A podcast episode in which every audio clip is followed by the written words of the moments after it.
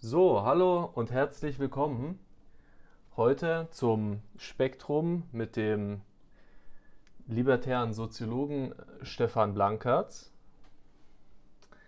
Hallo Stefan, möchtest du dich erstmal Ja, vorstellen? ähm, ja, das ist immer so eine Sache mit dem Vorstellen. Äh, Ich kann vielleicht mich vorstellen damit, dass ich sage, dass ich über 50 Jahre mich mit Anarchismus und Libertarismus beschäftige und äh, ja, vielleicht ein bisschen was von weitergeben kann. Ja, sehr gut. Und ähm, mich würde dann natürlich auch bei unserem heutigen Thema, ähm, also dein persönlicher Weg äh, mit der Soziologie auch äh, interessieren. Das wäre vielleicht auch interessant, ähm, wenn du da erstmal ein bisschen erzählst, wie du überhaupt an das Thema gekommen bist, auch ähm, ja eben wissenschaftlich und wie du das so äh, wahrgenommen hast. Ja, das liegt natürlich äh, eine, eine ganze Weile zurück. Ähm, und äh, ja, trotzdem, ich versuche mal eine Kurzfassung.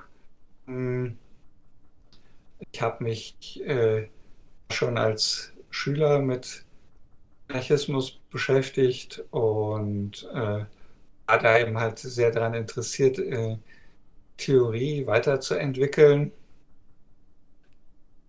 Ja, und wir hatten in Münster einen, einen Soziologen ähm, äh, und Ethnologen, Christian Sigrist, ein Marxist, aber ein nicht etatistischer Marxist, ähm, mit dem ich, ähm, dem ich äh, eben halt studiert habe und der mein Doktorvater geworden ist.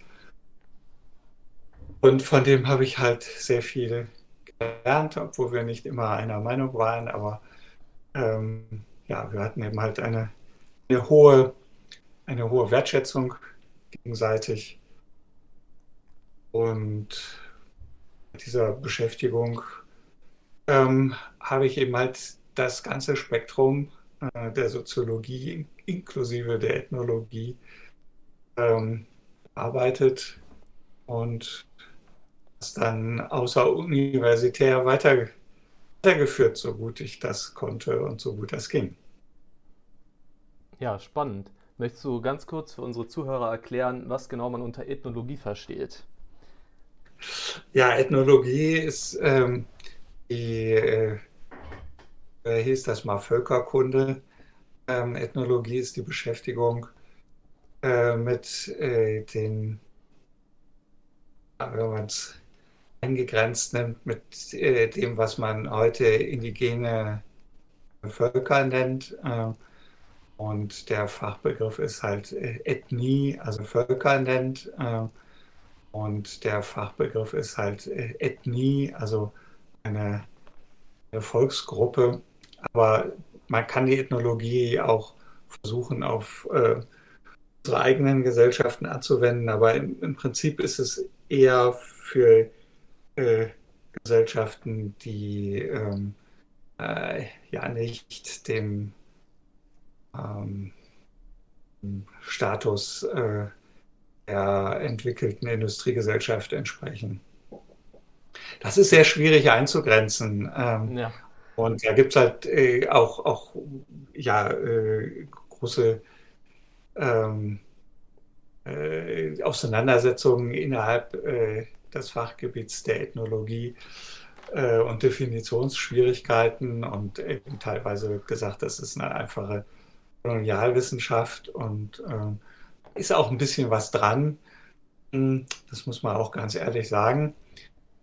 So dass, so dass eben halt äh, das gar nicht so einfach ist, zu, genau zu bestimmen, ähm, was das Fachgebiet der Ethnologie ist. Also ja. Christian Sigris hat sich beschäftigt mit segmentären Gesellschaften, also staatlichen Gesellschaften, besonders in Afrika und in Afghanistan. Ja, und ähm, also was ich jetzt noch ganz stark mit dem Begriff Ethnologie assoziiert habe, war eben die Feldforschung. Also eben wirklich hinzufahren und dann mal ja, einen Zeitraum, ein Monat oder sechs Monate oder vielleicht auch kürzer, eben in so einer ja, Gesellschaft von Eingeborenen zu leben und äh, das eben zu beobachten. Hm. Das stimmt, äh, das ist ein wesentliches Merkmal. Äh, interessanterweise hat äh, Christ ähm, seine Theorie ähm, der herrschaftslosen Gesellschaften rein durch Sekundäranalyse erstmal entwickelt und hat dann erst Feldforschung gemacht, als er seine Theorie schon fertig hatte. Das ist also interessant, aber normalerweise äh, ja. es, äh, wird eben gesagt, dass das umgekehrt laufen sollte. Ähm, er ist auch eben halt äh, sozusagen von, von, von, der Professur, die er hatte, war er Soziologe. Ähm, und äh, ja, also ich muss auch sagen, ich habe also keine Feldforschung gemacht und das kann ich nicht vorweisen. Ähm, aber äh, ja, die meisten Dinge kann man relativ gut äh, auch äh, durch Sekundäranalyse äh, herausbekommen. Manche Dinge sogar besser. Ähm, man geht ja immer mit einer bestimmten Vorannahme auch in die Feldforschung rein, sodass also die, die Behauptung, dass jemand ganz ohne Vorannahmen Feldforschung machen kann, äh, die ist äh, wahrscheinlich eine Illusion. Ja, klar, vor allem natürlich auch, wenn sich dann einfach ein Fremder in so eine Gesellschaft reinbegibt, äh, hat das natürlich auch äh, Probleme, ob das dann wirklich alles so abläuft, wie es sonst abläuft, wenn da eben ein Beobachter noch da ist. Das ist ja auch ein großes ja, ja, das, der Feldforschung. Das muss man, das muss man immer mit reflektieren, welche Auswirkung äh, hat äh, dieser Beobachterstatus. Ja. ja. Genau, also neben der Feldforschung ist in der Soziologie eigentlich meistens dann weit verbreitet, eben Interviews zu führen und die dann auszuwerten. Das äh, hast du ja mhm. gerade auch schon gemeint mit äh, Sekundärliteratur, aber was man, glaube ich, ganz grundlegend über die Soziologie auch nochmal äh, hervorheben kann, ist, dass eigentlich so gut wie alle Soziologen sich gegenseitig widersprechen, es, es nicht die Soziologie gibt äh, und ja auch selbst in den Methoden, also es gibt ja auch quantitative äh, Soziologie zum Beispiel, riesige Unterschiede sind. Mhm. Genau, das wollte ja, ja, natürlich, aber das unterscheidet die Soziologie ja nicht von anderen Wissenschaften. Also ähm, natürlich gibt es, äh, gibt es da verschiedene Schulrichtungen und es gibt natürlich auch dann Außenseiter, aber es gibt erstmal natürlich große Schulrichtungen, die, ähm, die sich gegenseitig widersprechen und das äh, in der theoretischen Soziologie, aber äh, auch wie du gesagt hast, in den rein quantitativen Verfahren äh, gibt es auch nicht Einigkeit. Ähm, aber das ist ja, ich meine, das ist ja generell ein, ein Kennzeichen von, von Wissenschaft, dass, ähm, äh, dass sie in der Auseinandersetzung besteht. Und äh, man kann davon ausgehen, wenn irgendwo in einer Wissenschaft Einigkeit herrscht, dann ist sie äh, von außen äh, zwangsmäßig hergestellt worden. Wissenschaftler tendieren nicht dazu, eine Meinung zu haben. Ja, also ich muss sagen, zumindest bei mir ist es gefühlsmäßig eben so, dass die Soziologie auf einem Spektrum sozusagen von allen Wissenschaften da äh, ganz auf einer Seite steht. Also von, von der, wie soll ich sagen, Uneinigkeit äh, der unterschiedlichen Theorieschulen. Also man findet ja auch wirklich mhm. komplett gegensätzliche Dinge, was zum Beispiel jetzt würde ich sagen in der Ökonomie eher nicht so der Fall ist. Aber ja. Es kommt ähm, dann auf deine Wahrnehmung drauf an. Also die, die, Sozi die in der Ökonomie gibt es ja auch sehr verschiedene, grundlegend verschiedene Schulen und äh, die, auf die die Libertären, viele Libertären, nicht die Libertären, sondern viele Libertäre sich gerne beziehen.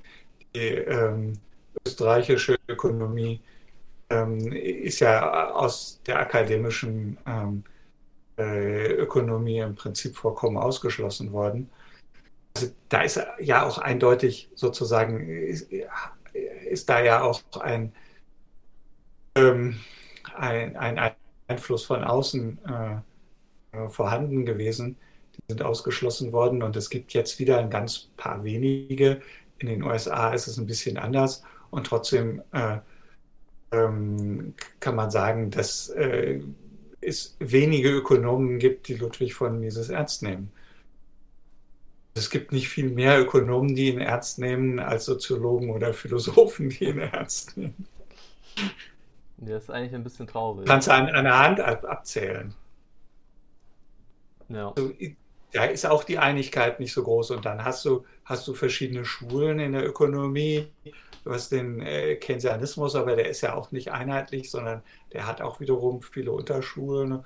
Und du hast den Monetarismus und du hast die ähm, Virginia School. Also da, da äh, hat man auch sehr schnell eine große Vielfalt von Schulen, die sich gegenseitig äh, bekriegen und äh, ja, die teilweise auch überhaupt nicht ohne weiteres miteinander äh, diskursfähig sind. Also ich, ich glaube nicht, dass das die Soziologie auszeichnet. Äh. Also es gibt natürlich immer, immer äh, dann diejenigen, die behaupten, in den Naturwissenschaften sei es anders. Aber ähm, da haben wir jetzt auch wieder ein soziologisches Thema, äh, obwohl es, äh, ich jetzt einen Erkenntnistheoretiker zitiere, aber äh, Paul Feierabend äh, hat ja, äh, ähm, ja viele Indizien vorgelegt, die da dafür sprechen, dass auch in der Naturwissenschaft die Einigkeit ähm, durch fachfremde ähm, Gewalteinwendung, also eine strukturelle Gewalt durch, durch, durch eben halt durch Staatsgewalt her, herbeigeführt wird. Ja, also ja, das ist ja einer, den ich immer wieder Libertären ans Herz lege, sich mit ähm, Feierabend und Imre Lakatos auseinanderzusetzen, eben halt ähm, Wissenschaft und zwar gerade auch Naturwissenschaft als Herrschaftsraum beschreiben, also Raum, in dem Herrschaft äh, vonstatten geht, staatliche Herrschaft. Und das war, das war etwas, was in den 70er Jahren diskutiert worden ist. Also das ist in den Universitäten auch diskutiert worden. Und der Staat hat es im Prinzip geschafft, diesen ganzen Diskurs komplett wieder rauszuschmeißen. Ähm, dass heute eben halt keiner mehr darüber spricht. Ja. Und da denke ich, dass die Soziologie echt einen,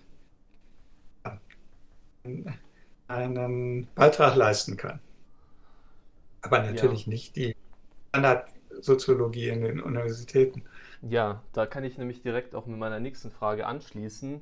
Warum denkst du denn, sind so viele Soziologen links bzw. Kommunisten? Ja, was heißt Kommunisten? Das ist dann die Frage, was man Kommunisten nennt und was man links nennt. Das ist ja, ähm, das ist ja äh, nicht so einfach. Also ich würde es vorziehen, anstatt links und Kommunisten zu sagen, dass äh, die meisten Soziologen, genau wie die meisten anderen Wissenschaftler, Etatisten sind. Und äh, das hängt, äh, ja, das hängt schon auch mit einer soziologischen Einsicht zusammen. Ähm, das Brot ich esse, das Lied ich singe. Also äh, es, es, gibt immer schon mal auch Wissenschaftler, die Staat kritisieren. Es gibt auch, gibt auch und hat auch Anarchisten äh, in den Universitäten gegeben, aber letztendlich ähm, ist das dann ja eine Position, in der man gegen, gegen die Eigeninteressen stößt. Und äh, das ist nicht jedermanns und auch nicht jeder Frau's Sache, das zu tun. Okay. Damit haben wir eben halt, äh, haben wir halt eine, eine, eine Wissenschaft, die, sobald sie die Frage des Staates berührt, wo Wissenschaftler ein ganz hohes Eigeninteresse haben, ähm, äh, die Staatsgewalt äh, von der Kritik auszunehmen und ich, ich kann da ein Beispiel nennen, ein, ein tragisches Beispiel. Das ist Pierre, Pierre Bourdieu. Ich hatte den immer, also über Jahre, Jahrzehnte habe ich Pierre Bourdieu immer abgelehnt und gesagt, das ist, das ist einfach ein Etatist. Herausgefunden habe, dass das wirklich bloß in den letzten Jahren gewesen ist. Er hat, hat eigentlich als Soziologe gesagt, er warnt die Soziologie davor, ins Staatsdenken zu verfallen. Mhm. Ähm, aber dann hat er sich irgendwann, äh, als, als dann hat er irgendwie Angst vom Neoliberalismus und gesagt, oh, die zerstören ja den Staat und die wollen den Staat abbauen, äh, ganz, ganz schlimm, ganz schrecklich. Und hat dann eben halt sich politisch engagiert und hat im Prinzip alle seine wissenschaftlichen Einsichten, die er vorher erarbeitet hat, über den Haufen geschmissen. Das ist ein tragischer Fall, aber es zeigt eben ganz klar, dass sobald ähm, es da tatsächlich droht, äh, es, oder zumindest die Angst entsteht, der Staat könnte abgebaut werden, dass Wissenschaftler dann sofort äh, Staat zu Hilfe eilen. Ja, also ich glaube, äh, da, ich weiß jetzt nicht, ob es von Hoppe war, aber ich glaube, der hatte ja auch eben die sehr interessante Einsicht, äh, bezüglich dem, dass der freie Markt niemals einem Wissenschaftler, einem, ja, würde ich sagen, wie soll ich sagen, so Standard-Intellektuellen, äh, der wird dem niemals so viel Sicherheit, äh, also auf ökonomischer Seite, bieten können, wie das ein Staat tut. Und dass das dann eben dazu führt, dass es so viele, also diese, ja, ich nenne es mal Intelligenzia-Klasse gibt, die, äh, oder Klasse ist vielleicht das falsche Wort, die äh, den Staat im weitesten Sinne ähm, ja, verteidigt, ideologisch sozusagen. Ja, wobei das ist natürlich eine Vermutung. Ähm, äh, äh, natürlich ist das gilt, das gilt im Prinzip ja für jeden anderen auch. Ähm, das zeichnet die Intellektuellen nicht aus. Das gilt ja auch gerade für die Unternehmer. Ähm, Nat natürlich ist das so, dass äh, ähm, äh, wenn, es, wenn es den Staat gibt, ähm, das ist ja immer halt die traurige Erfahrung, die Libertäre machen müssen, dass die natürlichen Verbündeten ähm, eigentlich die Unternehmer, ähm, äh, ob groß oder klein, äh, dass die sich eben halt ähm, äh, auf den Staat hin orientieren und dass die dass es eine Illusion von Ayn Rand war, dass es irgendwie zu einem großen Streik kommt. Das ist die gleiche ähm, Illusion, äh, die die Syndikalisten und die Anarchosyndikalisten hatten, dass äh, die Arbeiter sich erheben werden gegen den Staat. Nein, sie sind alle Reformisten geworden und sind, haben alle gesagt, naja, wir werden das für den Staat werden wir uns Vorteile verschaffen. Ähm, Im Prinzip kann man für jede soziale Gruppe sagen, dass, ähm, dass sie ein Interesse daran hat, selber ähm, vom Staat Vorteile zu bekommen, ähm, auf Kosten von anderen. Insofern steht die Sozio diese soziologische Einsicht äh, von Hoppe, die steht, die steht sozusagen, die muss man verallgemeinern und ist erstmal ein Problem für uns. Weil, ähm, weil das, weil das unmittelbare ökonomische Interesse ist ja darauf gerichtet, Vorteile zu generieren für den Staat, als äh, den Staat abzubauen. Die einzige Möglichkeit ist eben halt die Einsicht, ähm, dass wenn alle sich diese Vorteile zu verschaffen suchen, dass am Ende keiner einen Vorteil hat und man eben halt einen riesen Apparat hat, den man bezahlen muss und der ähm, ja, einen an der freien Entfaltung hindert. Aber das ist natürlich eine sehr abstrakte äh, Denkleistung, die da erforderlich ist. Ein Überspringen von einem unmittelbaren äh, ökonomischen Interesse. Ja. Kann man sich leider nicht darauf äh, verlassen, dass die Leute, wie soll ich sagen, das Richtige tun, wenn, wenn eben die ökonomischen Anreize gegenüberstehen. Ja, ja, ja, ja, die Öko und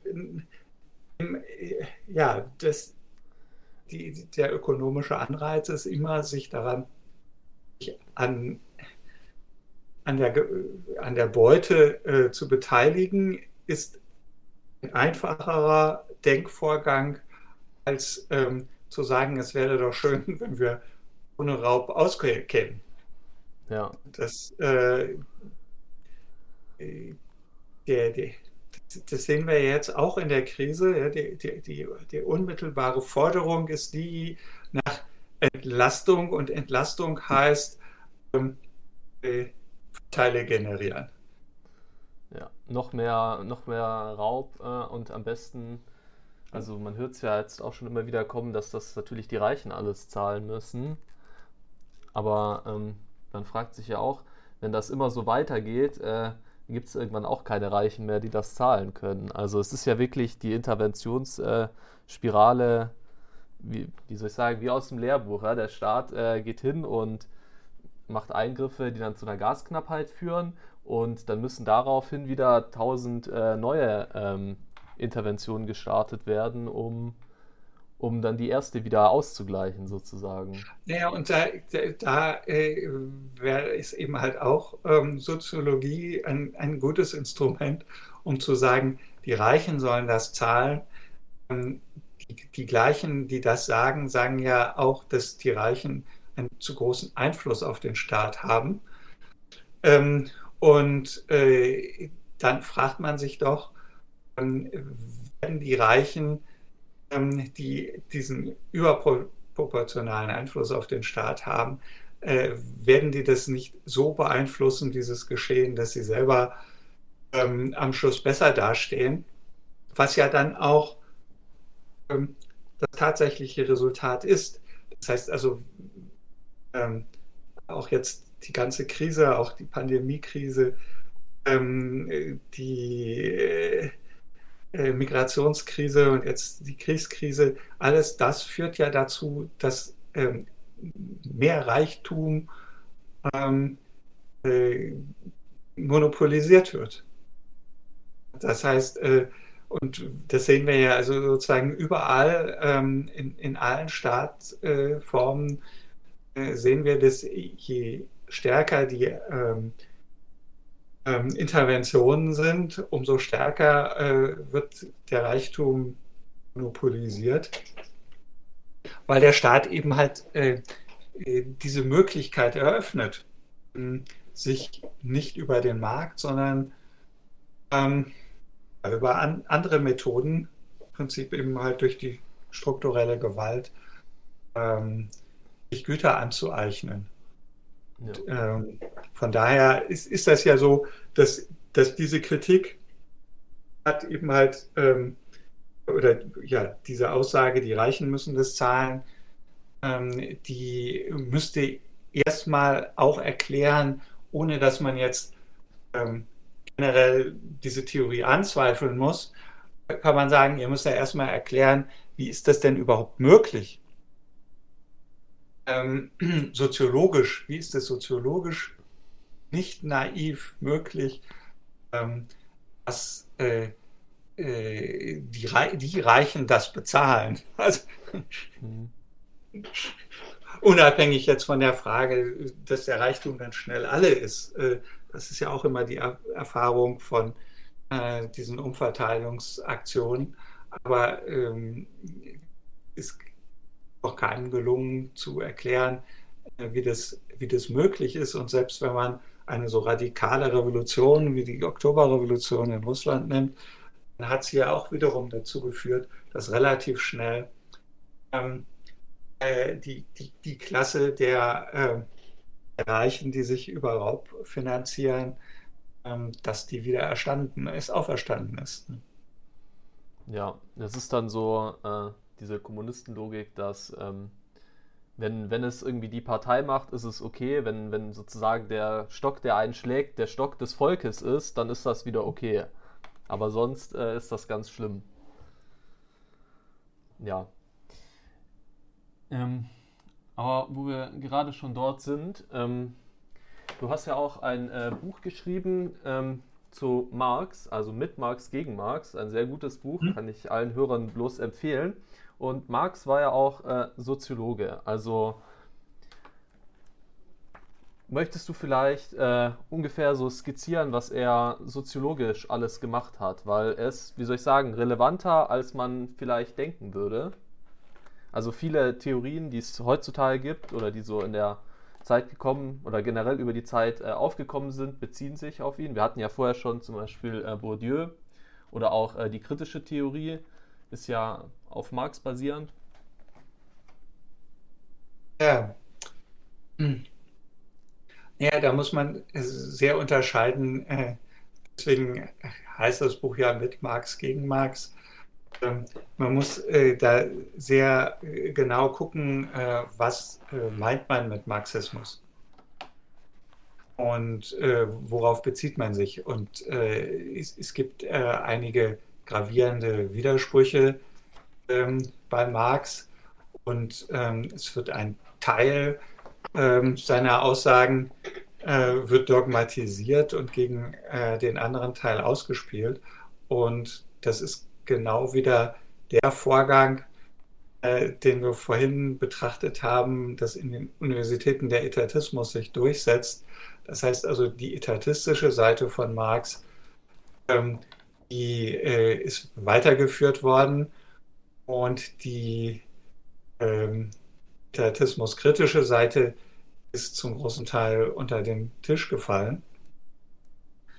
Ähm, ich, ich würde sagen, ähm, ein, eine der, der ganz großen Leistungen von Marx, die man auch die, hinter die man nicht zurück kann in der Soziologie, das ist eben halt genau das, was wir eben gemacht haben, die ökonomische ähm, Analyse der Interessenlage. Und ähm, das jetzt nicht nur Marx, der das vertritt, also es ist auch bei Mises kann man sowas auch finden, ähm, aber leider mit, mit einem geringen Selbstbewusstsein ausgestattet, also im hegelischen Sinne Selbstbewusstsein. Also, also er war sich über seine Methode da gar nicht so ganz klar. Also die, die, die, die marxistische Soziologie geht davon aus, ähm, dass äh, ökonomische Basis eine große Rolle spielt. Da gibt es ja diesen Spruch, ähm, dass Sein bestimmt ähm, das Bewusstsein. Und da regen sich ja manche Liberalen und auch manche Libertäre darüber auf. Aber wenn ich so eine Aussage, also wenn, wenn du hast eben Hoppe zitiert, wenn Hoppe sagt, ja, die, die Intellektuellen sind für den Staat, weil sie da eben halt ökonomische Sicherheit ähm, wittern, dann ist das eine marxistische Aussage. Das ja. ist marxistische Soziologie. Ähm, das, das, wissen viele vielleicht ohne Marx gar nicht. nicht. Ja, aber Hoppe ist ja auch, wie soll ich sagen, stark marxistisch angehaucht in vielen Dingen. Ja, das sage ich ja. Ich wollte, ich wollte ja. das ja nur, wollte da nur mal darauf hinweisen, dass das dann und ähm, es gibt wunderbare Analysen von Rothbard, sind eben einfach ganz grundlegend marxistische Soziologie. Die Durchsetzung der Verfassung in, in den USA gegen den Widerstand äh, der radikalen Liberalen, der Libertären, er sagt teilweise eben halt anarchistischen Kräfte, die die Mehrheit des, damals die Mehrheit der Bevölkerung repräsentiert haben. Äh, das macht er halt der Methode ähm, der Analyse äh, ökonomischer Interessen. Wie ökonomische Interessen politisch umsetzen. Also das ist, das ist sozusagen äh, das, was wir ähm, von, von Marx haben. Und ich glaube auch nicht, dass man ähm, davon, dass man da irgendwie ähm, einen Ansatz fände, äh, einer, äh, einer alternativen Erklärung von ähm, sozialen Vorgängen. Also wenn man, wenn man nur auf der, der Ebene von Ideen verbleibt, dann versteht man gesellschaftliche ähm, Bewegungen nicht. Also wenn wird ja oft in der Politik vergessen und dann wird so getan, als ob es um, um die Ideen geht. Aber äh, das erklärt ja überhaupt nicht, also wenn es nur um, um Ideen ginge, dann wäre ja die Frage, warum sich die eine Idee durchsetzt und die andere nicht. Ludwig von Mises hat mal gesagt, der Wert der besseren Idee. Dumm, dummerweise, wenn man das als Grundlage der Erklärung nimmt, dann würde man sagen, müsste man sagen, ja, Ludwig von Mises hatte die schlechtere Idee, denn äh, Mehrheit hat sich ja in andere Richtung entwickelt. Also hat sich die bessere Idee nicht durchgesetzt oder man muss sagen, es war die schlechtere Idee. Lord Keynes hat sich durchgesetzt, also muss man sagen, war es die bessere Idee. Oder aber man muss eben halt einen anderen Ansatz wählen und sagen, ja, es gab da bestimmte ökonomische Interessen, die dazu geführt haben, dass die Ideen von Keynes sich durchgesetzt haben, obwohl sie ähm, schlechter waren oder obwohl sie schlechter basiert waren, obwohl sie ähm, unlogisch waren und so weiter. Ähm, aber dafür braucht man marxistische Soziologie, sonst äh, kommt man da nicht weiter. Ja. Nee, ist auch, also um jetzt nochmal ganz kurz was zu dem äh, Hoppe-Thema zu sagen. Also er hat nämlich auch einen sehr guten Aufsatz zu dem Thema geschrieben, Marxist and Austrian Class Analysis. Findet sich, wenn man den auf Google eingibt. Also den kann ich auch nur jedem empfehlen. Genau. Ähm. Möchtest du vielleicht noch äh, was zum historischen Materialismus sagen? Das war ja auch ein ja, Konzept, was äh, viel auch von den, ich würde mal, autoritären Kommunisten oder den Realkommunisten verwendet wurde, ähm, was auch darauf fußt. Ja, man kann das, was er jetzt gerade als äh, marxistische Soziologie bezeichnet ha hat, kann man äh, auch als historischen Materialismus bezeichnen. Das heißt also, das ist die Vorstellung, dass man die Geschichte äh, mit Hilfe von ökonomischen Analysen, ökonomischen Interessen klären kann. Natürlich gibt es dann bestimmte Teile, äh, Aussagen im historischen Materialismus, ähm, äh, marxistische, die äh, die jetzt äh, nicht libertär sind und die sich teilweise auch ähm, inzwischen historisch widerlegt haben, ähm, wobei die meistens dann von Engels stammten und nicht von Marx. Ähm, aber natürlich, es gibt da einige Annahmen äh, über die, die Entwicklung der Klassenkämpfe. Das heißt also, als ob man vorhersagen kann, wie die Klassenkämpfe aussehen. Und ich sage da jetzt nochmal, die Klassenkämpfe sind die Kämpfe zwischen den ökonomischen Interessen der Gesellschaft. Und die Vorstellung ist die, dass diese ökonomischen Interessen sind zwar nicht einheitlich, aber sie, sie, sie führen zu Koalitionen. Also eine einzelne Gruppe kann, kann sich nicht durchsetzen, sondern sie braucht andere Gruppen, um, um sich durchzusetzen dass man davon ausgehen kann, ähm, dass es im Wesentlichen zwei Hauptklassen gibt, die sich bekämpfen werden oder zwei Hauptkoalitionen. Und das ist einfach eine Sache, die, die was zu tun hat damit, wie sich äh, halt äh, Erfolg generieren lässt, dass man da Koalitionspartner braucht. Ähm, wenn man selber nicht stark genug ist. Okay, aber gleichzeitig gab es diese Illusion, dass man genau wüsste, wie ähm, diese Klassenkämpfe ausgehen. Also nicht nur, dass man die Vergangenheit damit analysieren kann, sondern dass man auch die Zukunft vorhersagen kann. Und dies kommt bei Marx und vor allen Dingen bei Engels aus einer ganz und gar unmaterialistischen Quelle, nämlich das kommt von Hegel. Das kommt von Hegels Weltgeist. Hegel dachte, dass man wisse, wie der Weltgeist sich entwickeln werde. Und dann haben sie ihm gesagt, naja gut, dann gucken wir uns die Klassenkämpfe an und dann werden die irgendwie zu diesem, diesem Ergebnis äh, führen. Diese Voraussage ist natürlich falsch und sie, ist, sie widerspricht auch ähm, der äh, materialistischen Analyse, weil es eine es eine idealistische Annahme ist, nämlich die Annahme, dass man den Geschichtsverlauf ähm, in die Zukunft vorhersagen kann. Das war, äh, sagen, das war ziemlich albern. Ähm, aber ähm, das tut sozusagen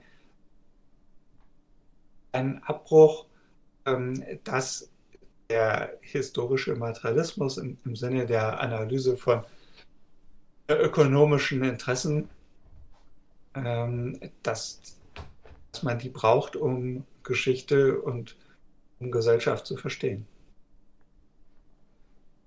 Ja, da würde ich auch so mitgehen, auf jeden Fall.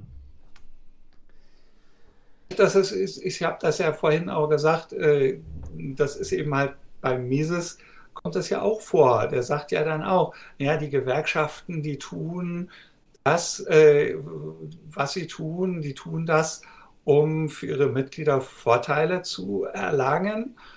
Und ähm, äh, so, die, das ist zwar in gewisser Weise ist das zwar eine Illusion, langfristig, aber wie Keynes geantwortet hat, ja, langfristig sind wir alle tot. Das heißt, das äh, ist mir näher als die Jacke. Ähm, äh, ja, also ähm, man versucht eben kurzfristig Vorteile zu generieren.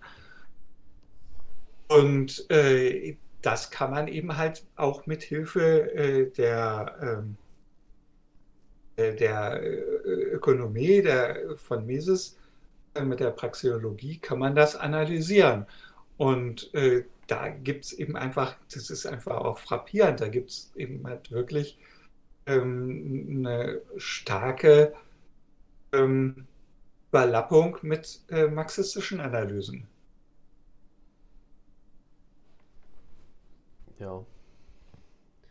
Kö könnte man sogar so weit gehen und sagen, dass ähm, ja, Marxismus plus, oder wie soll ich sagen, soziologische Einsichten des Marxismus äh, plus österreichische Ökonomie äh, dann am Ende wieder Sinn ergibt?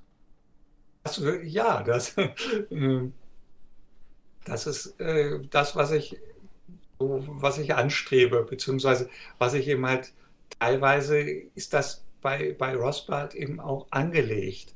Hat das eben nicht so richtig weiterentwickelt, aber ähm, äh, das ist bei ihm angelegt. Und äh, wenn man da genau guckt, äh, dann gibt es ja auch äh, wesentliche marxistische Arbeiten, auf die er sich, Studien, auf die er sich bezieht, bei der äh, Analyse der Monopolisierungstendenz auf Gabriel Kolko. Ähm, das ist ein Marxist gewesen, der äh, eben halt gesagt hat, dass die Monopolisierung, nein, nein, die geschieht nicht über den Markt, sondern geschieht über den Staat und hat das äh, 63 in äh, einer wunderbaren äh, Studie nachgewiesen. Da war dann ganz unglücklich, dass die äh, marxistischen äh, Glaubensgenossen äh, ihn da mehr oder weniger für äh, gemieden haben und die Libertären anfangen, anfingen, ihn zu zitieren und fand dann, dass er da irgendwie Beifall von der falschen Seite bekommt. Aber es ist ja unerheblich. Also ähm, das ist seine persönliche Einstellung dazu gewesen. Aber seine, seine Arbeit äh, war eben halt äh, ja, ein ungeheuer wichtiger Beitrag ähm, auch zur libertären Theoriebildung. Ja. Ja, also und es gibt, es gibt halt da ganz viele auch Marxisten, denke ich, die man, die man entdecken kann, die ein bisschen abseits stehen äh, von diesem äh, etatistischen Mainstream. Wir haben angefangen mit Christian Siegrist, äh, den kann man, den kann man entdecken, aber ähm, du hast vorhin die kritische Theorie äh, äh, erwähnt, äh, da insbesondere ähm, äh, Adorno. Ähm, und der gilt ja als, äh, als schwierig und als unlesbar und das ist überhaupt nicht wahr. Der hat Dinge geschrieben, die sind ganz einfach lesbar und äh, die waren ganz eindeutig. Also, ähm, ich erinnere mich äh, daran, dass ich vor ein paar Jahren mal äh, ähm, für äh, die eigentümlich freie Online-Kolumne etwas über Adorno geschrieben habe und ähm, äh, André Lichtschlag hat äh, sehr verwundert äh, und überrascht zurückgeschrieben. Also erstens sei er überrascht, dass man das alles, alle die Zitate verstehen könnte und zweitens, ähm, äh, ja, dass er ein absoluter Antikollektivist war. und ja. ähm, so, also äh, da steht bei Adorno das, was, was die, diejenigen, die sich heute ihn beziehen, äh, des Etatisten, das steht bei ihm überhaupt nicht drin. Äh, ja, teilweise ja sogar das Gegenteil. Genau. genau. Ja, da, da, kommen wir nachher auch nochmal drauf. Äh, Leute, die Adorno nicht richtig verstanden haben, haben wir sogar einen ganz aktuellen Fall. Okay. Aber möchtest du vielleicht noch ein bisschen äh, weiter zu Adorno ausführen, was er so ungefähr äh, gemacht hat? Einmal skizzieren. Ja, also äh, Adorno äh, war ja Marxist, aber er war äh, auch kritisch. Er war kritisch ähm, ge gegen den dogmatisierten Marxismus auf jeden Fall, aber er war auch gegen, äh, gegen Marx selber in bestimmter Hinsicht äh, sehr kritisch ähm, und äh, hat sich stärker eigentlich auch auf Hegel bezogen. Und ähm, das, was Adorno aber äh, auszeichnet, das, was ich eben angedeutet habe, ist, dass für ihn ist ähm, äh, Faschismus ist nicht ein, ein isoliertes, ähm, äh, ein, ein, isolierter Unfall in der Geschichte, sondern ähm, es gibt äh, eine Entwicklung, die zum Faschismus führt. Und das nennt er Dialektik der Aufklärung. Das heißt also, es gibt innere Widersprüche in der, ähm, der Gesellschaft, äh, in der gesellschaftlichen Entwicklung, ähm, besonders von der Aufklärung an, die ähm, diesen Umschlag der Aufklärung äh, in Faschismus vorbereiten. Und ähm, das Element, was da äh, für ihn am wichtigsten und am stärksten ist, das ist der Kollektivismus. Das heißt also, das ist der Anspruch der Gesellschaft gegenüber dem Individuum, Vorrang der Gesellschaft vor dem Individuum, Behauptung ähm, zum Volkswohl ähm, sei alles erlaubt.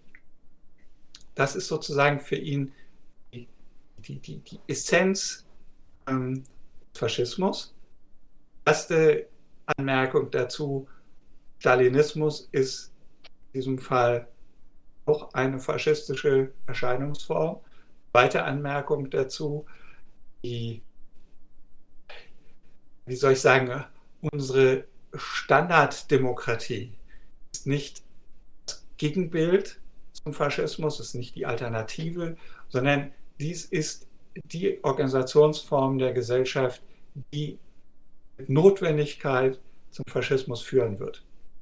Dann auch wieder zum Faschismus führen wird. Also der Faschismus ist nicht dadurch zu bannen, dass wir laut schreien, nie wieder Auschwitz oder äh, nie wieder Krieg oder ähm, nie wieder Faschismus. Und dass dann man in diesem Namen dann äh, als Kollektiv sich äh, auf Individuen stürzt, äh, die man dann äh, ausgrenzt. dies ist nach Adorno nicht das, was den Faschismus verhindert. Was den Faschismus verhindert, ist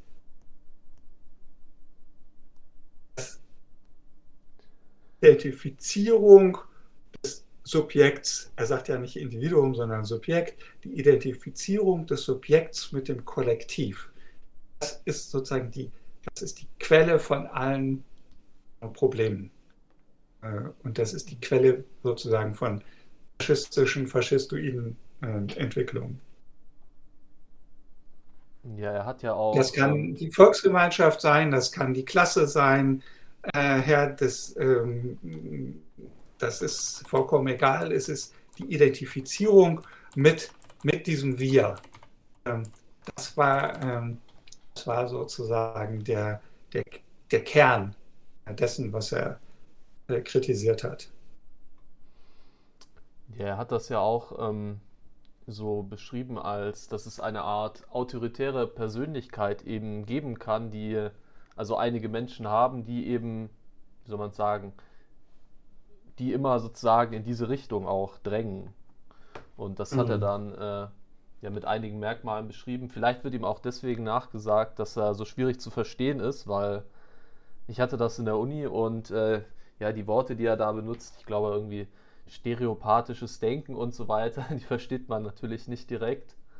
Aber eigentlich, ähm, ja, kann man da auch viel Wahres drin erkennen.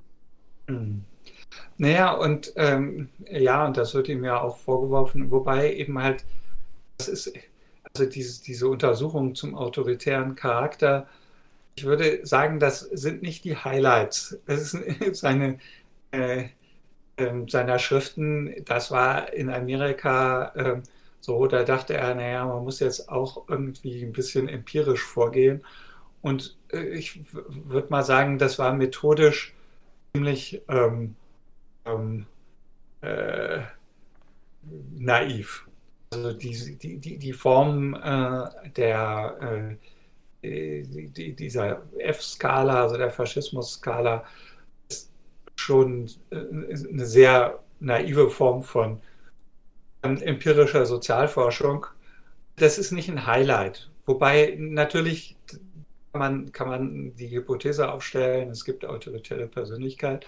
Und es wäre bei Adorno niemals eine Aussage, dass die so geboren werden, sondern die, die werden unter bestimmten Umständen autoritären Persönlichkeiten.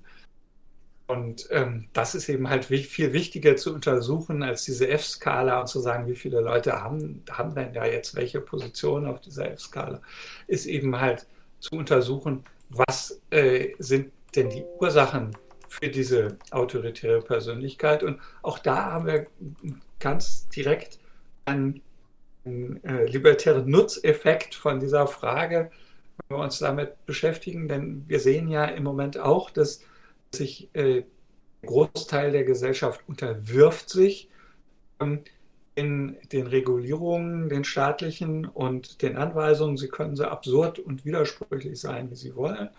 Sie unterwerfen sich den ähm, Propagandabehauptungen. Äh, ähm, und äh, ja, da brauchen wir so einen Begriff wie autoritäre äh, Persönlichkeit, um zu sagen, warum äh, zu beschreiben, dass die Menschen sich dem unterwerfen. Und natürlich haben wir die ähm, genauso wie Adorno die Hoffnung, dass der eigentliche Mensch ähm, selbstständig sein kann, autonom sein kann, ein Subjekt sein kann, nicht äh, in der Masse untergehen muss und nicht autoritätshörig sein muss. Also diese, diese, diese Hoffnung haben wir ja, äh, ansonsten ähm, kann man ja eben halt äh, einpacken und sagen, pff, ja, so ist die Welt halt. Das gibt es ja auch. Also man kann ja sozusagen resignieren. Ja. Aber eben halt Adorno, da hat ja Adorno selber was zu geschrieben. Sein letzter äh, Essay, den er geschrieben hat vor seinem Tod, heißt Resignation. Ähm, wo er sagt, äh, wer, äh, wer sich das Denken nicht verbieten lässt, der hat nicht resigniert. Ja, also das sagt er gegen, gegen die linken Aktivisten, die ihm vorwerfen, dass er, das sei ja nur alles Theorie und man muss auf die Straße gehen und man muss, äh, äh, ja, so. Und da hat er gesagt, wer das tut, der unterwirft sich Bedingungen der Herrschenden. Und wer das Denken sich nicht verbieten lässt, der hat nicht resigniert.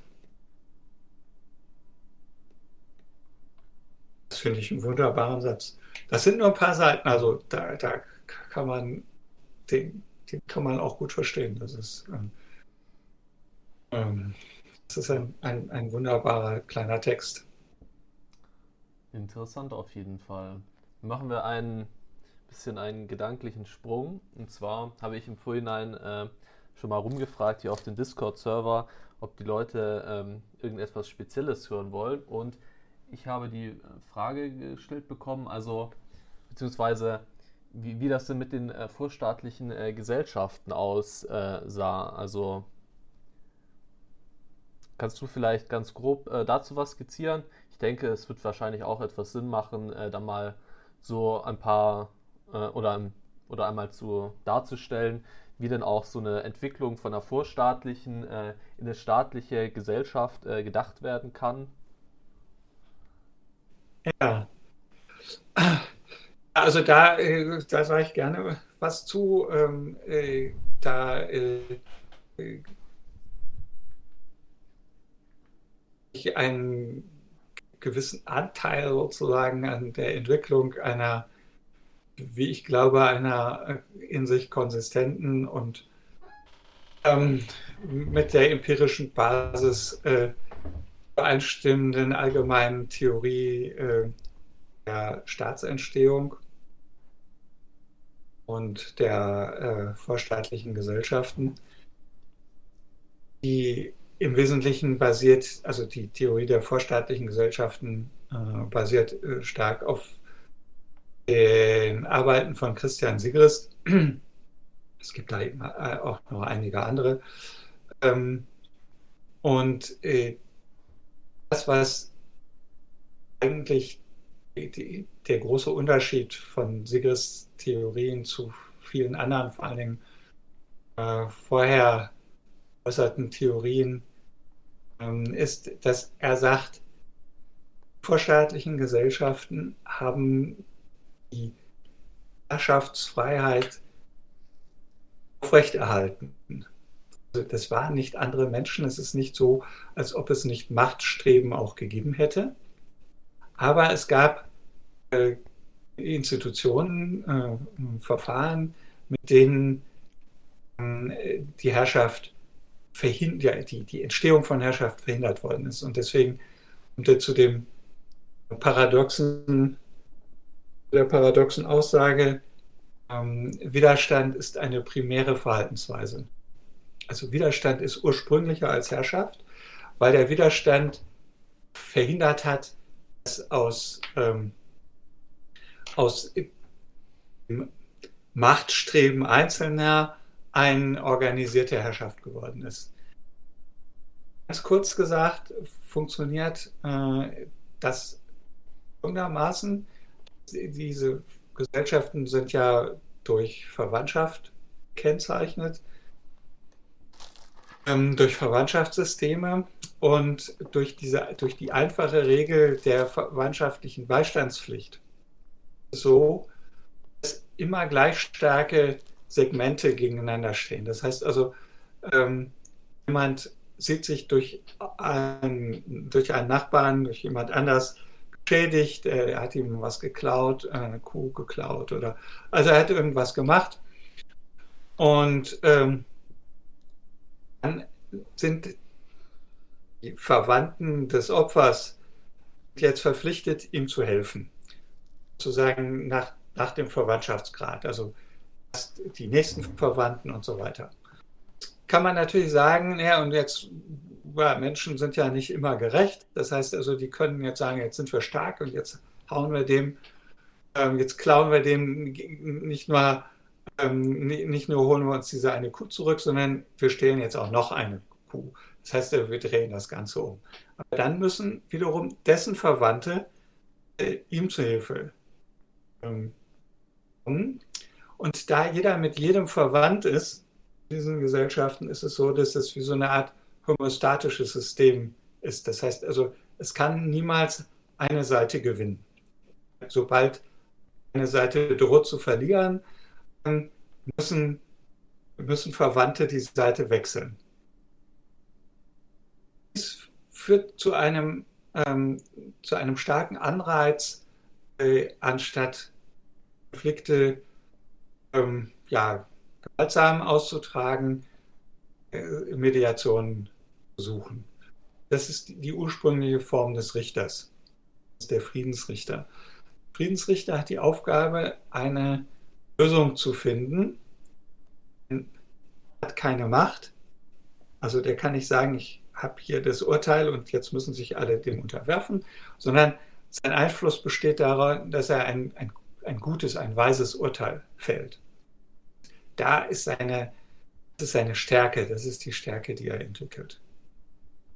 So ganz, ganz kurz, ganz grob skizziert, äh, wie diese Gesellschaften funktionieren. Interessanterweise funktionieren die auf der ganzen Welt gleich, obwohl die kulturell sehr unterschiedlich sind. Das heißt also, wir haben, ob das nun in Afrika oder in äh, Amerika äh, ist oder in Asien, alles, was wir darüber wissen, ist, dass die, dass die immer wieder die gleiche Grundstruktur haben. auf diese Weise äh, die, die Herrschaftsfreiheit aufrechterhalten. Das Dumme daran ist, dieses homöostatische System zusammenbricht, wenn zwei Ethnien äh, verschiedene, also nicht verwandte äh, aufeinandertreffen. Was, halt, was eben halt in den ersten 10.000 Jahren des Menschen nicht so häufig vorgekommen ist, beziehungsweise das Zusammentreffen war vorübergehend und solange Menschen Nomaden waren, äh, hat die unterlegene Gruppe das Gebiet verlassen, ist äh, in ein anderes Gebiet äh, wandert. Also bald äh, eben halt die Sesshaftigkeit entsteht, ähm, Ackerbau und Viehzucht, ähm, gibt es die Möglichkeit, nicht so einfach ähm, wegzugehen. Und äh, diejenigen, die mobil sind, die Nomaden, haben einen Vorteil äh, gegenüber den Sesshaften im Sinne, dass sie einen Vertrag über einen Raub schließen können und sagen, naja, äh, wir murksen euch jetzt nicht ab, sondern und wir stehlen euch nicht alles, aber ihr, ihr liefert immer einen Teil ab. Ist sozusagen die, die Grundstruktur der Steuern, der Tributzahlung. Und auf diese Weise entsteht, äh, äh, entsteht Herrschaft. Diese Herrschaftsentstehungstheorie äh, stammt von Franz Oppenheimer. Die ist nicht ganz richtig, aber das führt jetzt zu weit, das in die Details zu gehen. Aber im, in, in, der Struktur, im, im Großen Ganzen ist sie richtig. Das heißt, der Staat entsteht äh, durch, äh, durch Eroberung und der äh, Sinn des Staates ist, ähm, die, ist, da, ist, ist die Verstetigung von Raub. Also das ist äh, jetzt im Schnelldurchgang ähm, die, ähm, die, die Staat, also sowohl die Theorie der herrschaftsfreien äh, Gesellschaften als auch der Übergang äh, zum Staat. Der Staat ist eben halt so erfolgreich ähm, dadurch, dass er eben ähm, äh, ja so viel äh, Gewalt hm, bündeln kann. Mehr Gewalt, die die, die herrschaftsfreien Gesellschaften ähm, können diesem dieser Bündelung von, äh, von Gewalt, die der Staat ermöglicht, ähm, können sie auf Dauer nicht widerstehen. Wobei man sagen muss, ähm, also der Staat hat, äh, hat ja äh, also rund über den Daumen gesagt, dreieinhalbtausend Jahre gebraucht, äh, um sich so durchzusetzen, wie er sich jetzt durchgesetzt hat.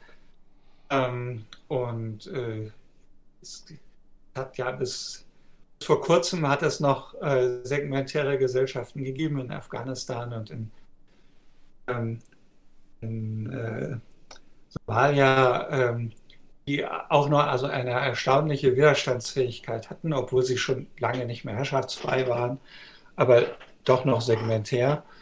Das ist sehr erstaunlich, ähm, zum Beispiel äh, die, dass die segmentäre Gesellschaft in Afghanistan sich gegen zwei Weltmächte ähm, äh, behauptet hat. Die ist dann zwar zusammengebrochen drunter, aber zumindest haben sie erstmal militärisch Widerstand leisten können. Ähm, also das zeigt schon, dass segmentäre Gesellschaften haben eine Widerstandsfähigkeit gehabt, aber ähm, die war letztendlich nicht in der Lage, so viel, also genügend Widerstand ähm, aufzubauen, um gegen den Staat ähm, erfolgreich zu sein. Ja, aber. Wir brauchen da neue Strategien zu. Es ist auf jeden Fall ein sehr gutes Beispiel mit Afghanistan, was man äh, Etatisten entgegenhalten können, wenn sie sagen, dass man eben, also dass eine ja, nicht zentralisierte Gesellschaft in dem Sinne äh, nicht in der Lage wäre, sich zu verteidigen. Und mhm. ja, Afghanistan hat es eben geschafft gegen zwei Weltmächte hintereinander. Und natürlich gab, gab, gab es, gab es, gab es jeweils, aber das gilt, meine, die, die, dieses, dieses Argument ist ja, steht ja sowieso auf tönernen Füßen. Also ähm, wer sagt, ja, wir brauchen einen Staat, um, äh, damit er uns gegen Angriffe verteidigt, ähm, äh, darf ich da einmal ganz laut auflachen. Ähm, äh, äh, das Deutsche Reich, das Deutsche Kaiserreich zuerst und dann das Dritte Reich haben, äh, weil sie äh, Frankreich erobern wollten, sind sie durch Belgien marschiert. Hat der belgische Staat die belgischen Bürger verteidigen können äh, gegen diese Angriffe? Nein, hat er nicht.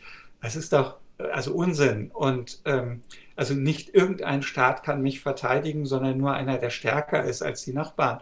Und wenn der Nachbar eben halt eine der beiden Weltmächte ist, dann ähm, kann nur die andere Weltmacht mich verteidigen, wenn ich denn deren ähm, Unterstützung bekomme. Und äh, die Unterstützung ist nicht kostenfrei zu haben. Das heißt, sie verlangt äh, Unterwerfung und ihre Agenda. Das heißt also, diese Behauptung, dass wir einen Staat brauchen, um uns zu schützen, äh, die ist einfach, ähm, die, die, die, die ist äh, einfach nicht ähm, die ist nicht äh, sehr ähm, logisch. Also äh, es ist ja auch nicht logisch. Nicht, genau, die ist nicht damit, sehr logisch. Damit mich niemand anderes angreift, lasse ich mich jetzt von einer Person, die ich irgendwie, oder nicht mal eine Person, aber lasse ich mich irgendwie von diesem Konstrukt Staat angreifen, um das andere mhm. zu verhindern. Also ja, hat, hat für mich ja. auch noch nie so viel Sinn ergeben. Das ist ja im weitesten Sinne eigentlich diese Leviathan-Argumentation. Mhm. Ja, ja, aber das ist eben halt, das ist, die, die hat, wenn, wenn sie überhaupt jemals ähm, sinnvoll war, dann äh, ist sie nicht sinnvoll, äh, so, sobald es eben halt äh, ähm, ja, Großmächte gibt. Weil ich dann eben als Staat äh, nicht, ähm, als kleiner Staat eben halt äh, keine Chance habe, außer ich arrangiere mich auf irgendeine Weise. Ne? Und, das, und das wird natürlich ab abnehmen. Das sehen wir ja, wenn, wir, also wenn im Moment diskutiert wird, äh, Mindeststeuersätze weltweit durchzusetzen. Äh, es werden äh, Plätze von niedrigen Steuern oder von Geldwäsche, sogenannte Geldwäsche-Dinge, ja. da wo eben halt das Bankgeheimnis gelten soll, werden ja abgeschafft. Und ja, warum unterwerfen sich die bisherigen Steueroasen ähm, dem? Nee, weil sie sich nicht wehren können, ganz einfach. Und da nützt ihnen nichts, dass sie ein Staat sind. Also die Schweiz wäre nicht, äh, die ist dadurch, dass sie ein Staat ist, nicht besser gerüstet, um sich gegen die Ansprüche der sogenannten Weltgemeinschaft von Staaten zu schützen, äh, als wenn sie kein Staat wären. Wahrscheinlich ist es sogar umgekehrt. Ne? Es ist mhm. viel einfacher, einen Staat zu erobern, als einen Nichtstaat zu erobern. Ja, das stimmt natürlich. Also, das ist also, das war ja in Afghanistan auch so und in, in Somalia ist die, ist die UNO gescheitert. Äh, äh, nee, einfach weil, weil sie hatten, sie konnten nicht einfach irgendwie ja, das, den ein Zentrum erobern. Oder in, in, in, Somalia war es eben so, dass äh, der General Aidid, der den Widerstand äh, der Somalis angeführt hat, ähm, der, den haben sie, der hat ja mal Verhandlungen geführt ähm, mit der UNO und dann hat er äh, gesagt, äh, ja, ich muss dieses Ergebnis muss ich den Stämmen vorlegen und äh, die werden darüber entscheiden, äh, ob, ob sie dieses Angebot annehmen. Und dann waren sie also fürchterlich aufgeregt und sagen, ja, aber du bist doch der Repräsentant. Ja, wenn, wenn Sie nicht einverstanden sind, dann sagen Sie, du warst lang genug unser Anführer. Hm, das heißt also, das war gar nicht, man konnte ihn nicht unter Druck setzen, weil er war, er war nicht der Herrscher, sondern sie, er war sozusagen der, der, äh, der Repräsentant, aber ähm, nicht einer, der sie zwingen konnte, ähm, einem Kompromiss zuzustimmen, dem sie nicht zustimmen wollten. Das heißt also, es gibt da gute Gründe auch anzunehmen, äh, dass, dass es gar nicht so leicht ist, ein nicht herrschaftliches Gebiet zu erobern, wenn es eine gewisse Größe hat. Aber wenn es sehr klein ist, äh, dann kann es auch nicht, ähm, auch nicht äh, über sich wehren, wenn es ein Staat ist. also da sehe ich, ich sehe keinen Vorteil darin, äh, ähm, da eine Staatlichkeit zu haben. Ja, also oft hat man auch das Gefühl, wenn eben Etatisten gerade solche Argumente bringen, dass sie eigentlich die ganze Zeit nur den Status quo beschreiben und äh, weil, wie du ja gerade schon sagtest, es, es macht keinen Unterschied, ob man dann eine staatenlose Gesellschaft ist oder nicht, wenn man halt einen großen Nachbarn hat, der es auf einen abgesehen hat in der Hinsicht, ja. Mhm. Genau. Aber jetzt kommen wir zu dem, was ich vorher angeteasert habe. Nämlich, es gibt äh, seit neuestem ein Buch auf dem Markt und das heißt, ähm, warte, jetzt habe ich äh, den ganzen Titel gar nicht hier. Das heißt Gekränkte Freiheit, Doppelpunkt, Aspekte des libertären Autoritarismus. Und mhm. ähm, im Endeffekt, was sie in diesem Buch äh, machen, das sind, ist von zwei Soziologen, sie sagen im Endeffekt, also sie versuchen eben dieses, diesen Begriff libertärer Autoritarismus äh, zu etablieren und im Endeffekt soll der sowas heißen wie Wutbürger eigentlich. Das ist das, was sie damit beschreiben wollen. Mhm. Also, warum, warum denkst du, äh, machen die das? Beziehungsweise warum machen sie das gerade in dieser, wie soll ich sagen, offensichtlich paradoxen Art auch? Also, dass dieser Begriff ja keinen Sinn ergibt, das ist ja offensichtlich eigentlich.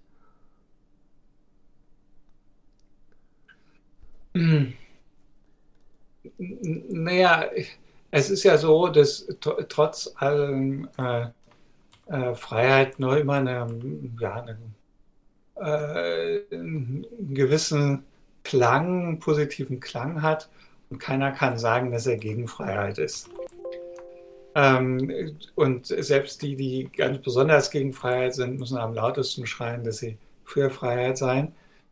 Ähm, und eine Strategie, ähm, um äh, die Drohung für den Staat abzuwenden, die von libertären Theorien äh, oder im Allgemeinen von klassisch-liberalen und von anarchistischen Theorien ausgehen, ähm, die muss man, kann man nur dadurch ähm, neutralisieren, indem man ihn, ihnen unterstellt, dass sie das Gegenteil sind. Das also. ist ja beim Neoliberalismus äh, vollkommen gelungen. Ähm, früher habe ich immer gesagt, naja, ich bin ja kein Neoliberaler, das stimmt auch, ich bin kein Neoliberaler, jetzt sage ich schon, dass ich Neoliberaler bin, weil ich einfach also äh, nur provozierend, äh, weil ja der Begriff gar keinen Sinn mehr hat ähm, äh, und sich auf gar nichts mehr bezieht. Und da konnte man, da ist eben gesagt worden, ähm, die Neoliberalen sagen zwar, dass sie für Freiheit sind, aber in Wirklichkeit ähm, wollen sie, ähm, wollen sie Herrschaft ähm, erlangen. Und ähm, äh, so, da gibt es so zwei Erzählungen in, in diesem Strang. Das eine ist die Bourdieu-Erzählung, die sagt, äh, er hat ja diesen, diesen Begriff von der, ähm, der nichtstaatlichen, der neoliberalen, der nichtstaatlichen oder antistaatlichen Internationale, die ihre Herrschaft errichten, eben halt, indem sie den Staat zerstören. Und die, die andere äh, Erzählungsweise, die heute allgemeiner ist, ist die, dass die Neoliberalen haben den, den Staat gekapert und alle Politik ist neoliberal, ähm, also inklusive Obama. Obama war ja auch ein Neoliberaler. Ähm, das heißt, und die, die machen das, äh, um ähm, ungehindert herrschen zu können. Ähm, Klammer auf, es, es gibt da ja ein, ein Quäntchen Wahrheit drin. ähm, insofern, als wenn ich, wenn ich natürlich, ähm, äh, wenn ich die Finanzaufsicht schwäche und ein Finanzsystem habe, was mal rein staatlich ist, ähm, ein Finanz- und, und, und Währungssystem, ähm, dann können die Banken natürlich machen, was sie wollen aber das machen sie aufgrund von staatlichen Privilegien. Aber das ist jetzt viel zu kompliziert. So komplizierte Dinge äh, sind überhaupt nicht öffentlichkeitswirksam. Öffentlichkeitswirksam ist die, äh, die, die äh, die wollen sozusagen Herrschaft erlangen, Herrschaft äh, ungehindert herrschen zu können. Die wollen sozusagen die, die, die Einschränkungen äh, der Herrschaft, die der Staat äh, äh, ausspricht, die wollen sie aufheben. So, und das Gleiche, denke ich, wollen sie mit dem Begriff libertär auch machen. Ähm, das heißt also, eigentlich geht es, ihnen, geht es den Libertären darum, äh, dass, sie, dass sie Herrschaft ungehindert ausüben wollen. Und jetzt kommen wir nochmal zurück zum Marxismus, aber zu der Engels-Version, Friedrich Engels-Version, die ganz und gar nicht Marx ist. Also Engels hat die These aufgestellt, dass die Macht in der Gesellschaft, dass die sich nicht staatlich alleine durch den Tausch etabliert. Und die, die dann über den Tausch reich gewordenen schaffen sich eine Instanz, den Staat, um, ihre, um ihren Reichtum abzusichern. Das heißt, äh, es gibt im, im Prinzip entsteht Herrschaft außerstaatlich und der Staat ist nur sozusagen dann die, die organisatorische Form, ähm, die, ähm, äh, die gefunden wird, um die Herrschaft auszuüben. Oder anders gesagt, äh, der Staat ist äh, das Exekutivkomitee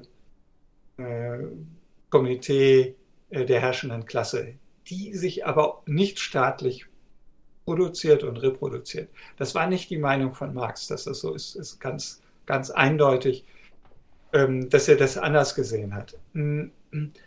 Und wenn ich das zugrunde lege, wenn ich, und das ist aber das, was, wie soll ich sagen, was sich dogmatisiert hat in den Sozialwissenschaften, dass das so ist. Äh, Herrschaft ist nicht staatlich im Prinzip. Die Reichen, die Unternehmer ähm, oder sonst irgendwelche Lobbygruppen, die haben, die üben ihre Herrschaft aus. Und der Staat ist eigentlich die Instanz, die sie bremst. So, das ist etwas, was nicht mal, also so verrückt war nicht mal Engels, dass er das gesagt hat. das ist, also das ist jetzt ganz neu. Also da findet man selbst bei Engels keine Belegstellen. Ähm, aber äh, der, der Staat begrenzt die Herrschaft. Weil der Staat, das sind ja wir alle. Wir alle haben ein Interesse an unserer Freiheit und die verteidigen wir gegen diese, gegen diese nicht staatlichen ähm, Quellen von Herrschaft. Unter dieser Voraussetzung, dieser These, ist es vollkommen konsequent zu sagen, dass die Neoliberalen früher oder jetzt eben halt die Libertären ähm, äh, eigentlich eine ähm, Strategie sind, um, um Herrschaft äh, äh, besonders ungehindert ausüben zu können. Also wenn Herrschaft gar nicht staatlich ist, sondern außerstaatlich und der Staat Herrschaft begrenzt, wenn, wenn das sozusagen die wahre Beschreibung ähm, der Konstitution ähm, äh, unserer Weltgesellschaft, äh, Weltorganisation gerade äh, ist, äh, dann ist das konsequent und, und richtig. Und man kann dem nur dadurch entgegentreten, dass man sagt, nein, das ist, das ist nicht wahr. Ähm, ist nicht wahr. Und dazu kann auch Marx helfen, ähm, kann uns da auch helfen, ähm, äh, das klarzumachen, dass das nicht wahr ist. Also ich empfehle da in, im Kapital, ähm, im ersten Band, gibt es diesen, dieses wunderbare Kapitel über die ursprüngliche Akkumulation. Ähm, und da beschreibt Marx, dass, dass alle Großkapitale äh, durch staatlich organisierten Raub entstanden sind. Und, und nicht durch nicht staatliche Tauschverhältnisse. Ja, das ist auf jeden Macht Fall. Macht das irgendwie Sinn? Ja, klar. Also ich habe, äh, das ist, ich habe jetzt nicht so viel von Marx gelesen, aber die ursprüngliche Akkumulation ist sogar ein Teil, den ich gelesen habe und ich weiß noch, wie ich äh, da saß und das gemacht habe und ich habe ja auch die ganze Zeit gedacht, so ja, aber er sagt ja im Endeffekt die ganze Zeit, dass der Staat das macht, ja, nicht, dass irgendwie, äh, dass im weitesten Sinne ja diese Industriellen, die dann irgendwie die billigen Arbeiter gebraucht haben und dass deswegen der Staat dann eben die, die Häuser der, der Bauern zerstört hat und sie sozusagen damit in die Stadt getrieben. Hm. Ja, hat ja viel, viel, viele gute Beispiele. Genau. Aber macht das auch Sinn, sozusagen diese Rekonstruktion, warum, die, warum diese Argumentation ist libertärer Autoritarismus? Also inwiefern das in, diesem, in, in dem, im Denken der Etatisten selber, äh, warum ja. das äh, keine paradoxe Aussage ist, sondern warum die das für sich selber, also wenn man, wenn man eine komplett falsche, wenn man eine komplett falsche Prämisse hat, dann könnte man das als stimmig sehen, ja. Durchaus. ja, ja, das, das haben sie. Ja, ich, dann sind wir jetzt auch schon fast am Ende. Ich habe noch zwei, ich würde sagen, kleine Fragen. Die eine hast du eigentlich auch schon beantwortet, so ein paar Mal hier. Welchen Soziologen, natürlich außer Stefan Blankert, weil den sollte jeder Libertäre sowieso gelesen haben, aber würdest du sagen, sollte jeder Libertäre gelesen haben? Oh, darf ich nur einen einzigen sagen? Nein, du darfst so viele wie du möchtest sagen. Natürlich. Ja, also ich würde mal sagen, Christian Sigrist äh, ist schon mal gar nicht schlecht. Äh, und das ist insofern eine gute Empfehlung, weil er hat äh, im Prinzip nur ein Buch geschrieben, Die regulierte Anarchie. Hm. Da muss man sich so ein bisschen in die Ethnologie reindenken, hm. aber äh, das, das, das lohnt sich, wenn man verstehen will, wie vorstaatliche Gesellschaften funktionieren. Ähm, ja, ähm,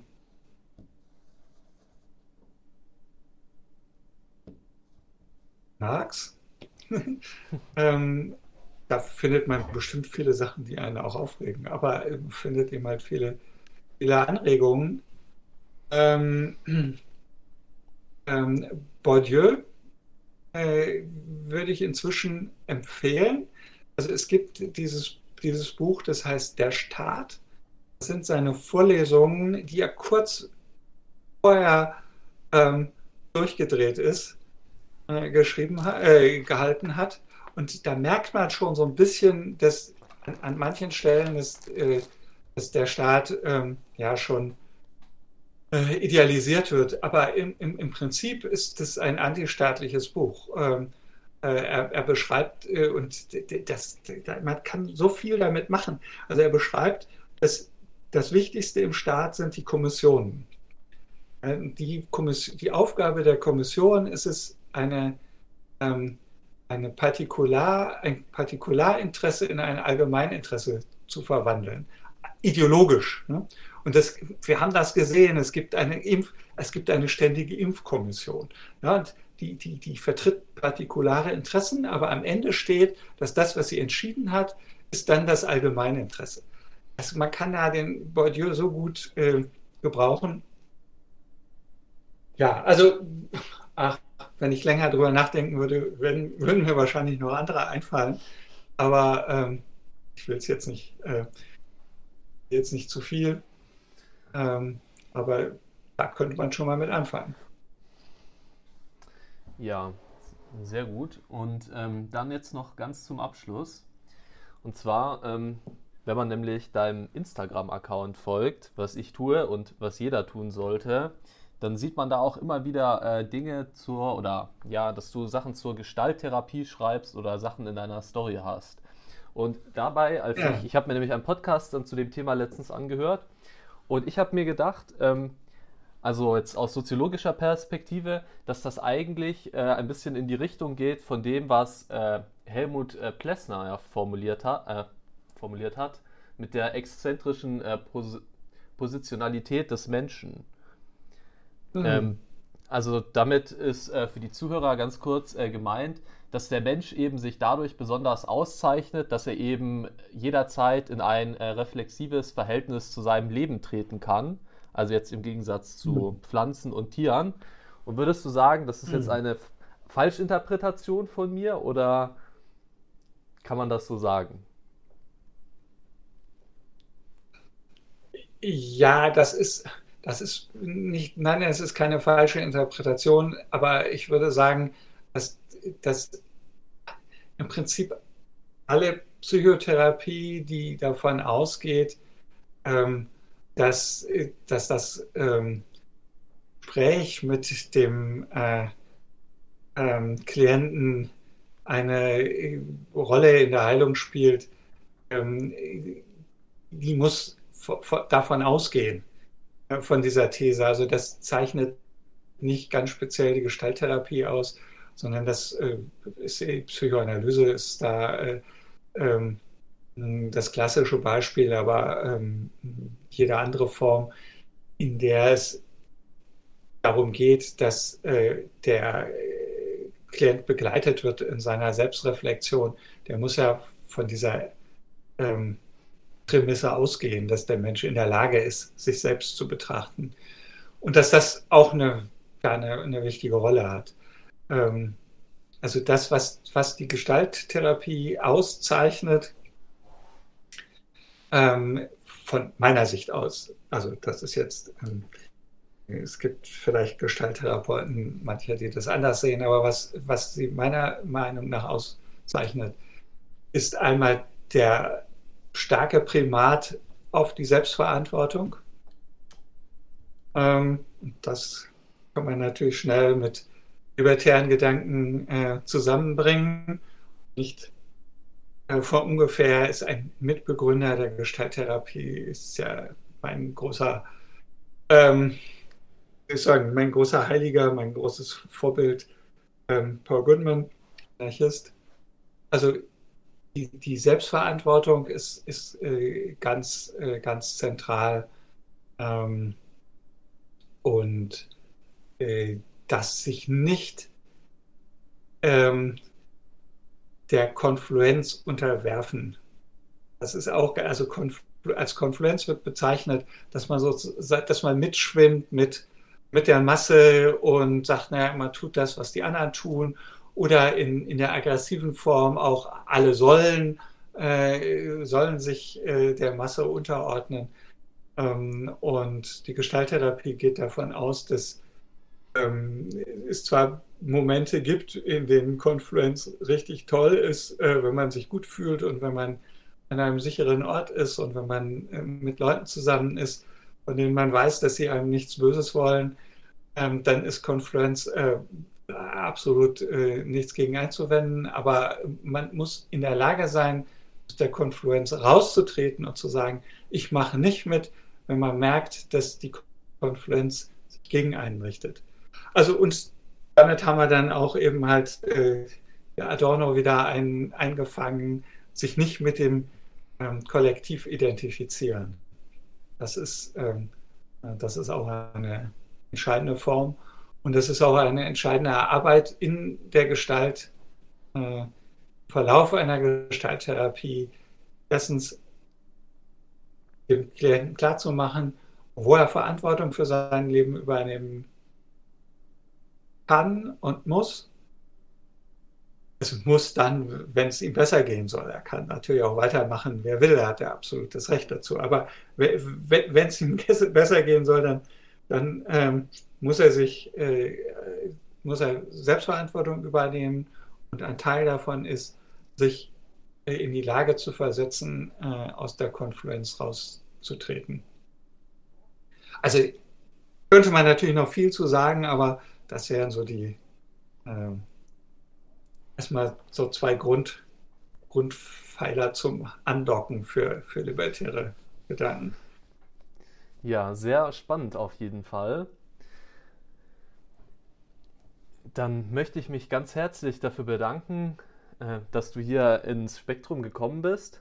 Ich denke, wir konnten ja, auf gerne. jeden Fall äh, viele interessante Punkte beleuchten. Möchtest du noch was Abschließendes sagen?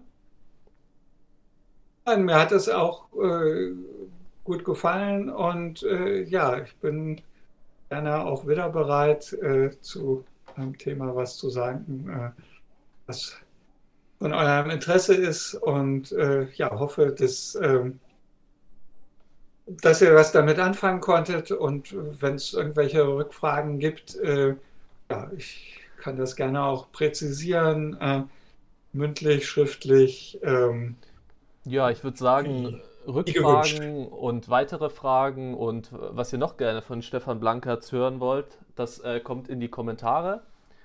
Und äh, abschließend kann ich noch sagen, Steuern sind Raub. Macht's gut. Okay, steuern Sie drauf. Tschüss.